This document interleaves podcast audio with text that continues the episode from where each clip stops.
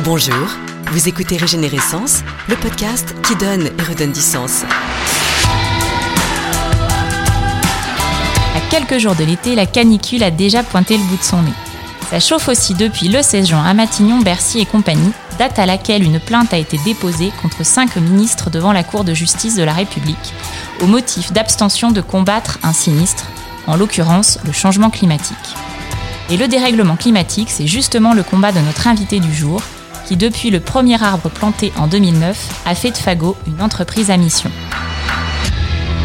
Je suis Gaëlle Giraudot, directrice de la stratégie et du développement au sein de Gulfstream Group, et nous partagerons avec vous ici les innovations, les idées et les talents qui contribuent à la réinvention du marketing et de la communication. Régénérescence. Je reçois aujourd'hui Frédéric Munier, co-créateur et fondateur de la marque Fago, vestiaire engagé contre le dérèglement climatique. Bonjour Frédéric et bienvenue. Bonjour Gaëlle. Alors, je suis vraiment ravie que ce cinquième épisode de Régénérescence puisse donner la parole à des entreprises comme Fago qui ont fait de leur marque un vrai levier de transformation sociétale. Et euh, si vous voulez bien, on va remonter un petit peu en arrière au moment où tout a commencé en 2009, quand avec euh, votre euh, copain d'école supérieure, vous aviez 22 ans et vous avez eu l'idée un peu folle en fait de monter Fago. Vous nous racontez? Exactement. Alors, je suis très content d'être avec vous aujourd'hui pour partager un petit peu bah, bah, cette belle aventure que, l'on mène avec Nico, mon associé, depuis maintenant 12 ans. Et en effet, c'est sur les bancs de l'école qu'on s'est rencontrés. Euh, D'abord, je pense qu'on a bien fité. On a participé à des associations ensemble au sein de notre école. Et puis, euh, et puis petit à petit, on voyait que il y a quelque chose qui nous démangeait un peu cette envie d'aller de l'avant dans le monde, d'aller prendre des initiatives dans le monde. Et, euh, et je pense comme on était passionné de mode, passionné d'environnement, on s'est dit qu'est-ce qu'on peut faire avec la mode et l'environnement? On voyait que tous nos copains avaient les mêmes paires de chaussures aux pieds, et on s'est dit bah pourquoi on créerait pas une paire de chaussures un peu différenciante pour notre communauté et qui soit la moins émettrice en carbone possible? Et voilà, et de là, on a travaillé pendant presque un an le projet. On avait 21 ans à l'époque et le projet est, euh, est, sorti quand on en avait 22. Et, euh, et avec cette volonté de faire la paire la plus responsable possible. Et avec aussi ces désillusions, parce qu'à 21 ans, on connaissait pas, on n'était pas très technique, on n'était pas dans le, on vivait pas dans ce secteur-là, etc. Et on s'était dit, bon, on va faire l'idée de départ, c'était on va faire une chaussure qui ne pollue pas du tout. Et inévitablement, on s'est retrouvé face à plein de barrières et à plein de, de difficultés qui ont fait que bah, on a une désillusion. C'est-à-dire que oui, notre paire de chaussures, elle allait émettre du CO2. Et après, c'est comment on pouvait réduire dans le temps et compenser ces émissions de CO2. Et c'est comme ça qu'on a, qu'on a commencé euh, l'aventure en, en 2008 avec Nico. Dès la fondation en fait de Fago, euh, alors que c'était l'essor euh, du fast fashion, vous aviez déjà envisé cet objectif de vestiaire responsable et décarboné. Alors l'idée c'était de se mettre en mouvement. Comment est-ce que du coup on, on prépare l'avenir une fois qu'on a créé ses premières chaussures? Ah bah alors il y a plein de pistes. Et au début il y a des pistes très faciles. Et c'est ce qu'on répète souvent sur l'environnement. Et c'est ce qui est de, quand même euh, il y a 12 ans c'était inaudible. Aujourd'hui c'est de plus en plus audible. Il y a plein de petits efforts qu'on peut faire qui vont pas obligatoirement être insurmontables qui sont faciles à mettre en place. Et nous on aime le rappeler c'est que les premières efforts qu'on met pour réduire nos émissions de CO2, ils sont finalement assez simples, euh, pas obligatoirement très coûteux et plein de bon sens. Et voilà, et c'est comme ça qu'on a commencé. Et puis petit à petit, en voulant continuer, en se donnant ces objectifs de réduction carbone permanente, ben, on a continué à réduire, réduire, réduire avec des choses de plus en plus complexes. Et donc comment on a commencé? On a commencé déjà avec euh, avec ces piliers qui sont assez forts, c'est qu'on a été la première entreprise de France à calculer notre bilan carbone prévisionnel. Vous savez, quand vous créez une société, vous faites un petit business plan financier, vous dites, bah voilà, je vais essayer de gagner ça, dépenser ça à cet endroit-là, etc. Et ben on a fait la même chose sur le carbone. C'est-à-dire qu'on a dit, bah oui, en effet, on va sortir nos 5000 premières paires de chaussures, et nos 5000 premières paires de chaussures, elles sont faites avec du caoutchouc naturel, avec du coton, et tout ça, euh, il va y avoir des transports, et tout ça, ça va émettre du CO2. Derrière, on va redistribuer à nos clients finaux les paires, etc. Et du coup, on a été la première entreprise de France à être euh, accompagnée par l'ADEME pour euh, calculer ces émissions de carbone prévisionnelles et qui nous ont donné le, calcul des, des, émissions de carbone, c'est un peu une photo. C'est comme un bilan dans notre société, ça vous donne une photo. Bah, attention, vous, vous, vous faites ça. Ça met aussi en perspective des pistes d'amélioration. Et c'est de ces pistes d'amélioration qu'on continue aujourd'hui à progresser en permanence. Oui, donc vous avez euh, le bilan carbone prévisionnel, mais vous aviez déjà prévu la réduction de carbone que vous vouliez atteindre, notamment en 2021, de 4 kilos en fait euh, d'émissions par produit, et vous l'avez atteint. Alors, en 2008, euh, pour être très franc et, transparent, on n'avait pas prévu d'arriver aussi bas euh, à 4 kg. En plus, euh, on, en reparlera tout à l'heure peut-être, mais il y a le mix distribution, donc les catégories de produits qui ont évolué, etc., et qui font que, que ça se dérègle. Mais ce qui est certain, c'est qu'on avait cette volonté de réduire nos émissions de CO2 au fil de l'eau. Et on s'était pas donné des objectifs quantitatifs, mais on s'était dit, voilà, qu'est-ce qu'on peut mettre en place pour réduire nos émissions de CO2 Qu'est-ce qu'on peut utiliser comme packaging? Qu'est-ce qu'on peut utiliser comme matière, comme transport, comme matière première? Euh, Comme euh, est-ce qu'on est obligé d'avoir deux frigidaires dans nos, bureaux? Est-ce qu'en fait un, on pourrait pas s'en sortir? Et on, on, rigole, mais un, frigidaire émet beaucoup de CO2, quoi, un, un impact fort sur l'environnement. Et voilà, du coup, c'est ce genre de petites choses qu'on peut mettre en perspective pour après réduire nos émissions de CO2. Depuis le début de Fago, vous avez réduit de plus de 50% euh, vos émissions de CO2 et c'est principalement lié à l'usage en fait de produits recyclés. Exactement, c'était un gros challenge, c'était notre aboutissement de 2021 avec notre dernier bilan carbone qu'on a réalisé avec euh, la fondation de Yann Arthus Bertrand, Good Planet. Et, et c'était d'arriver à cet objectif de se dire, bah, en 10 ans, on sera passé de 9 kg d'émissions de CO2 par produit à 4 kg d'émissions de CO2 par produit. Et ça, c'est fondamental et d'être les meilleurs du marché sur cette dimension-là. Et en effet, euh, donc on a plein, plein d'actions pour réduire toutes ces émissions de CO2, mais la principale et qui aujourd'hui représente encore 68% de nos émissions de CO2, euh, c'est euh, les matières premières de nos produits.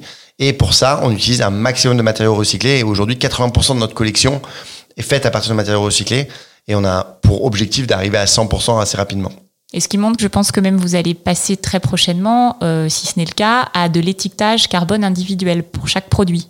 Exactement, c'est le cas depuis SS21, donc euh, été 21, donc euh, en ce moment même en, boutique, où sur chaque produit vous avez un petit QR code et vous le scannez et tac, ça vous donne l'impact carbone de ce produit-là. Donc un t-shirt par exemple, chez nous c'est 3,3 kg équivalent CO2, et alors que bah, inévitablement un pull en laine va émettre beaucoup plus. On arrive à des 18 kg sur certains euh, typologies de produits, voilà. Et à nous, notre enjeu, bah, c'est d'aller réduire sur l'ensemble des produits.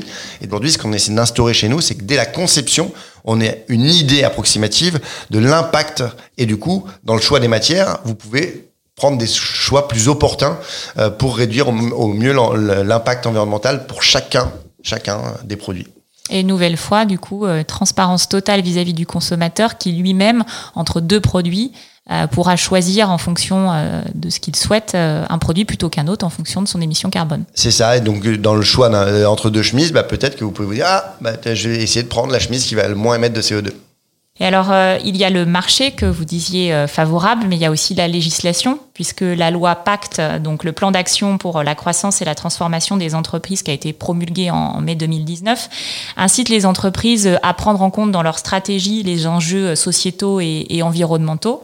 Et du coup, juste après, euh, un an tout juste après en fait cette loi, Fago est devenue entreprise à mission pour embrasser encore euh, plus fort sa, sa raison d'être. Euh, c'est quand même un sacré engagement d'entreprise euh, pour une entreprise jeune de 10 ans. Alors déjà, c'était pas un an, c'était un mois après. Et, et, nous, on a un mois après la, promulgation de la, la, loi, on a pu passer entreprise à mission. On a, on a souvent envie de dire, finalement, c'était très facile pour Fago, parce qu'on le faisait déjà. On était déjà dans ce cheminement de réduire, de compenser nos émissions, d'être le maximum transparent, etc. Donc on avait déjà un certain nombre d'engagements vis-à-vis de nos clients, de notre communauté, de nos fournisseurs euh, qu'on emmenait dans ce, dans ce chemin-là. Et en effet, c'est une super opportunité, c'est que aujourd'hui, le gouvernement qui a mis ça en place, permet à des entreprises comme Fago de l'inscrire dans les statuts et du coup d'avoir une longévité dans ces prises de décision et d'avoir quelque chose de, de très concret. C'est pas quelque chose de connexe, c'est quelque chose d'inhérent à l'entreprise avec le choix d'un d'un enjeu fort sociétal euh, qui va emmener euh, l'entreprise en lieu et place comme il y a un code NAF, je ne sais pas si vous connaissez le code NAF, mais c'est la, la, description d'une entreprise telle que voilà, c'est du commerce de l'habillement et, euh, et, de la chaussure. Dans notre cas, eh ben il y a aussi une raison sociétale qui est de dire ben, on va réduire nos émissions de CO2 en permanence et on va se donner dans, notre, dans le cas de Fago d'engager notre génération contre le dérèglement climatique. Et justement, par rapport à cette génération, la marque s'engage, mais elle est aussi contrôlée. C'est ça aussi euh, un statut à mission, c'est que vous vous engagez à avoir des résultats. Exactement. Et c'est ça, ça apporte un cadre. C'est important de le dire, c'est que non seulement on impose une raison d'être et, une mission d'entreprise, mais on apporte un cadre, qui, c'est-à-dire des pistes d'action. Donc, c'est-à-dire qu'on a un comité d'entreprise à mission qui se réunit, dans lequel on a des, des sous-chapitres et, euh, et dans lequel on se donne des objectifs quantitatifs et qualitatifs dans le but de répondre le mieux possible à la mission. Et ces objectifs quantitatifs, qualitatifs, ils sont contrôlés, ils sont audités. Donc au même titre que vous savez dans les dans les sociétés, il y a des commissaires aux comptes qui viennent auditer. Bah, il y a des organismes de certification qui viennent auditer notre mission. C'est-à-dire, attendez, Fago dit qu'il plante un arbre pour chaque produit qu'il vend en France on va aller vérifier ça et on va on va aller vérifier que c'est toujours d'actualité. Donc, euh, on va aller euh, regarder une, plantation, on va aller regarder dans les comptes s'il y a bien eu un décaissement. Est-ce que ces arbres sont vraiment bien plantés en France? Est-ce que la somme des arbres que l'on dit avoir plantés correspond bien à la somme des produits vendus, etc. Et ça, c'est top parce que ça nous apporte encore plus de crédibilité. C'est-à-dire que c'est un organisme extérieur qui va nous dire oui, oui, c'est fait, ou il y a eu un retard sur cette euh, chose-là. Il y a eu, euh, vous aviez dit que vous feriez dans notre mission, on, étudie la fin de vie de nos produits un petit peu plus en profondeur. et quoi, des, ACV, ça s'appelle des analyses de cycle de vie. Et, et, dans ces analyses de cycle de vie, bah, par exemple, on avait prévu d'en faire quatre, et finalement, peut-être qu'on en fera que trois, parce qu'en fait, c'est un sacré budget. Et du coup, on pourra peut-être pas se payer les quatre. Mais c'est L'idée, c'est une, trajectoire. Et c'est ça qu'on retient beaucoup de l'entreprise à mission, c'est qu'on s'inscrit dans un cheminement et on part d'un instant T, chacun à son niveau, et on veut progresser. Et ça, c'est vachement, vachement important pour nous. Et euh, justement, la progression, vous parliez des arbres, même les consommateurs euh, peuvent aller voir les arbres plantés. Vous avez une carte avec les forêts, les presque 300 forêts en fait en France, et on peut aller voir ces forêts du coup. Exactement, on va bientôt passer les 2 millions d'arbres plantés en France. Et l'idée, c'était aussi de rapprocher l'action du consommateur. On voulait pas, spécialement en 2008, être trop euh, euh, comment dire vindicatif sur le côté euh, on plante à l'autre bout du monde, vous savez pas trop, mais en fait on voulait qu'il y ait du concret et, et, que l'arbre c'est aussi le symbole d'un projet qui démarre. On plante des arbres pour les naissances, on plante des arbres, voilà. Donc oui, il y a cet aspect évidemment qui nous intéresse le plus, qui est la, la, la, la faculté à stocker du carbone dans, dans, le bois, mais il y a une autre faculté qui est assez importante, c'est-à-dire de prendre conscience de notre impact sur l'environnement et du coup de se dire bah voilà, tu vas, si tu consommes une paire de chaussures, on va t'aider à la faire durer le plus longtemps possible et de consommer de manière responsable. C'est pour ça qu'on s'inscrit beaucoup dans un mouvement qu'on peut appeler le fair fashion, c'est-à-dire de se dire, oui, voilà, sois juste conscient. On n'est pas là à te dire, ah mais il faut pas consommer, etc. Mais, malheureusement, on a tous des chaussures, quoi. Heureusement, je pense même, on a tous des chaussures autour de nous. Voilà, mais c'est juste, prends conscience qu'il y a un impact. Et l'arbre en est un très beau symbole de se dire, on remet euh, l'arbre au milieu du village. On aime, on aime le rappeler. et, et voilà, et c'est un beau trait d'union aussi entre on habite des citadins, mais on aime le fait de pouvoir s'échapper. Donc tant mieux si on peut aller régulièrement voir nos forêts. On emmène nos collaborateurs chaque année au minimum voir une ou deux forêts. On emmène nos consommateurs. On organise euh, la semaine prochaine justement une petite visite d'une forêt à côté de Nantes à la Chevrolière mm. où on a une, petite forêt. Mais on a une à Machecoul. Voilà, chaque chaque opportunité est aussi agréable d'aller euh, se, se dire ce n'est pas que utilitaire, c'est aussi un symbole. Et en termes d'action, justement, ces arbres plantés, euh, désolé de l'expression, c'est l'arbre qui cache la forêt, puisque quand vous disiez euh, pouvoir euh, inciter les consommateurs à prendre conscience, c'est aussi inciter à agir parce que vous proposez par exemple du recyclage, des cours aussi de couture. Voilà, il y a plein de choses que vous mettez en place aussi pour que vos consommateurs agissent à leur niveau. C'est ça. On, dit alors, euh, on dit qu'on aime accompagner nos clients vers des modes d'habillement plus responsables. Et c'est déjà, il y, a, un côté du savoir qui est complexe. Hein, quand même, euh, il faut pas se le cacher. On est dans des dans des mondes assez complexes. Euh, et du coup, de, tout connaître pour chacun des consommateurs, à chaque fois que vous achetez une chemise, de comprendre d'où vient le coton, quelle est la chaîne de valeur, quoi, tout ce qu'il peut y avoir de bien derrière un produit. Est-ce qu'on compense les émissions de CO2 Est-ce qu'il pollue plus, moins qu'un autre, un autre t-shirt ou une autre chemise bah, bah C'est assez important. Et, en, en, ce sens-là, on essaie d'accompagner le maximum de nos consommateurs à prendre conscience, ce qu'on disait tout à l'heure, qu'ils peuvent avoir à leur niveau aussi un impact. C'est pas que le producteur ou que la marque qui doit porter euh, cet effort, c'est aussi le consommateur qui, s'il a un vêtement qui, dont il ne se sert peut-être qu'il peut aller juste le ramener dans une boutique Fagon, on va lui racheter contre un bon d'achat et on va pouvoir le remettre en vente et du coup faire qu'il y ait une utilité euh, à, à, aux vêtements dont il ne portait pas parce que finalement il l'aimait plus, c'était plus à sa taille, etc., etc. Donc voilà, on essaie d'accompagner euh, nos clients et, nos consommateurs vers des modes d'habillement plus responsables avec, comme vous le disiez, de la seconde main, de la réparation. On a des bornes de recyclage, donc vous pouvez déposer n'importe quelle euh, euh, typologie de produit dans nos boutiques parce qu'il faut, savoir que en plus, on a une problématique particulière dans la chaussure, c'est que c'est très compliqué à recycler. Donc il y a que deux usines en Europe qui arrivent à recycler les chaussures, là où le textile est un petit peu plus facile à recycler. La chaussure est un peu plus complexe et du coup bah on, s'affiche comme des experts et on aide nos consommateurs à faciliter leur action, qui est leur action, de venir nous rapporter des vêtements que le, nous on va juste faire le dernier maillon, c'est-à-dire l'envoyer à la bonne usine et dans les bonnes, être sûr qu'il est bien acheminé vers vers les, les, les, bons agrégats. Les ateliers de réparation, ouais, on en a parlé, la seconde main, les bornes de recyclage, euh, voilà, toutes ces actions qu'on peut mettre en, place, les énergies vertes dans nos boutiques en France euh, et 200 à peu près à l'étranger, qu'on essaie aussi d'inciter à faire des petits changements, des réducteurs d'eau. On leur offre euh, chaque année, on essaie d'avoir une action forte pour dire, bah, par exemple l'année dernière c'était les réducteurs d'eau, cette année c'est on a euh, dealé avec Enercop qui est notre partenaire en énergie de pouvoir offrir les mêmes conditions tarifaires à l'ensemble de nos magasins multimarques pour que eux aussi aient accès à de l'énergie un peu plus vertueuse. Voilà, ce genre de choses qu'on essaie de mettre en place. On leur offre des bennes euh, aussi, ils ont la capacité de, de pouvoir proposer le recyclage dans leur boutique, etc., etc. Et voilà, c'est d'emmener toute une communauté, que ce soit tous les, parties prenantes de, Fago, euh, de les emmener vers un monde qui nous semble plus vertueux et qui nous et qui permet d'aller, euh, je pense, euh, gagner quelques quelques points de degré de climat dans quelques cinquantaines d'années une vraie belle logique de, de transféreur que euh, vous faites aussi dans votre communication. Donc il y a déjà des actions, par exemple, comme euh, euh, Make Friday Green Again, ou des économies que vous faites aussi dans la communication, dans les actions, etc., des choses que vous appliquez à vous-même au quotidien. Ouais, alors sur, la, dimension communication, c'est important et, et, ça va là-dedans, c'est qu'il faut euh, c'est toutes ces actions qui ont quand même un certain coût, hein, il faut pas se le cacher. Il faut aussi les faire savoir à notre communauté le mieux possible. Et dans la fair fashion, on a aussi une, un, un équilibre de prix qui est important parce qu'il faut aussi qu'on gagne de l'argent. Hein. On n'est pas une ESS, on est une entreprise, on est une marque et il faut aussi qu'on puisse ait les moyens de se développer, d'aller rembourser nos crédits, etc. Et, euh, et voilà. Et du coup, euh, on a par exemple, euh, c'est un bon exemple, le Make Friday Again Again, c'est euh, c'est qu'on a emmené 1200 marques pour dire stop au Black Friday. Le Black Friday, c'est un non-sens économique, c'est-à-dire que les marques, oui, ont besoin de faire des soldes à la fin des saisons et encore elles sont très tôt et nous on milite pour qu'elles soient toujours plus tard parce que c'est un non-sens d'aller solder le 2 juillet, même euh, ça, vient d'être retardé euh, d'une semaine, mais c'est un non-sens de commencer les soldes alors qu'il commence à faire beau, quoi. Voilà. Et donc nous, notre conviction, c'est oui, les marques peuvent avoir des, besoins de faire des soldes, mais à, une temporalité de solde et pas en permanence. Et aujourd'hui, on a un marché qui s'est structuré où les soldes c'est en permanence, on connaît plus le prix juste.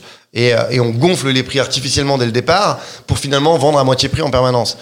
et donc nous, c'est pas notre vision. On dit qu'on veut avoir un prix juste euh, et, et, ça correspond à notre volonté de transparence et d'être dans le fair fashion, c'est-à-dire de se dire que notre prix juste, il est toute l'année, c'est-à-dire qu'il y a chez Fago, il y a huit semaines de solde, quatre semaines en hiver, quatre semaines en été, c'est tout. Et on ne veut pas d'autres promotions que ces temps-là. Et le, le, le Black Friday, euh, c'était une opération au départ qu'on avait montée que pour nous il y, a, il y a trois ans, en disant bah tiens, on va dire à nos consommateurs pourquoi on fait pas le Black Friday. Donc on va créer une petite vitrine. Puis en fait, en en parlant avec d'autres acteurs de la mode qui nous disaient bah nous aussi on va essayer de pas faire le Black Friday cette année, etc on s'est dit, ah ben super, en fait, pourquoi on n'emmènerait pas plus de monde? Et aujourd'hui, on a 1200 marques avec nous, avec des petits acteurs, mais aussi des énormes, quoi, des, des, bien plus gros acteurs que Fago. Euh, je pense à Egg, je pense à Nature et Découverte, de dire, d'expliquer aux consommateurs que avant un temps de consommation qui fait quand même gagner de l'argent hein, du coup fait tourner l'économie parce que quand on consomme, on a un pouvoir, on aime bien dire qu'on a un pouvoir de vote, quoi. On a un pouvoir de fort euh, d'influer la société, d'être acteur de la société. Et du coup, pendant le Black Friday, euh, juste avant un mois où normalement on vend full price et justement on, fait vivre les, entreprises, mais on trouve ça dommage d'aller pousser à la surconsommation pour acheter des choses dont on n'a pas forcément besoin et sur des, en plus des initiatives. Nous, il faut quand même qu'on rappelle à nos clients que attention, n'achetez que si vous avez besoin. Et donc toutes ces initiatives nouvelles qui en plus embarquent euh, d'autres acteurs, aujourd'hui vous les pensez et mettez en place depuis Nantes? Parce que je crois que à l'été 2019, vous avez quitté la capitale euh, avec euh, vos 100 talents pour en fait le pays du petit beurre nantais. Exactement, et on est très heureux d'y être depuis deux ans. Non, je pense que c'était une, une, réflexion qu'on menait depuis longtemps avec mon associé Nicolas, de se dire, on aime dire qu'on est le trait d'union entre la ville et la nature, c'est peut-être pas à Paris qu'on peut être le meilleur trait d'union entre la ville et la nature. Euh, se dire que à Nantes, on arrive à s'échapper plus vite sur une balade en forêt, d'aller. Euh, alors, on cherchait le bon tempo pour le faire. Je suis pas sûr qu'on l'ait trouvé exactement euh, pour faire ce, move parce que c'est pas facile de, de beaucoup de personnes nous disent est-ce que c'est des est-ce que ça vous fait faire des économies etc c'est pas du tout rentable hein, de déménager une société on perd euh, on perd quand même 50% des effectifs dans, dans le déménagement euh, c'est pas facile. euh, il faut reconstituer une équipe. Faut, euh, voilà, c'est, c'est, ça a été complexe, euh, mais on est ravi de l'avoir fait. On est ravi et aujourd'hui, on découvre aussi d'autres choses. On, ouvre un peu nos specs parce que dans des villes comme Nantes, on ne parle pas qu'avec des marques de notre univers. On parle aussi avec des industriels. Avec, donc, on est dans un environnement beaucoup plus ouvert, je trouve. Et puis après, on- évidemment, on se rapproche de nos forêts de la nature et ça c'est vachement important de se dire que nos collaborateurs d'un coup de vélo ils peuvent euh, partir rapidement euh, voilà et, et de faire vivre le territoire c'est aussi dans, dans nos attributions Merci Frédéric de nous avoir parlé de la trajectoire de Fago et de nous avoir prouvé qu'on pouvait faire de la fair fashion euh, à Nantes et au cœur de la nature. j'espère avoir été positif merci de votre accueil et j'ai passé un très bon moment C'était très inspirant. Merci beaucoup. Régénérescence est un podcast produit et publié tous les mois par Gulfstream Group. Vous trouverez toutes les ressources dont nous parlons sur notre site gulfstream-communication.fr slash blog. Abonnez-vous à la plateforme de votre choix pour ne pas manquer les nouveaux épisodes. N'hésitez pas à nous encourager avec quelques étoiles sur votre plateforme d'écoute. À bientôt pour un nouvel épisode de Régénérescence.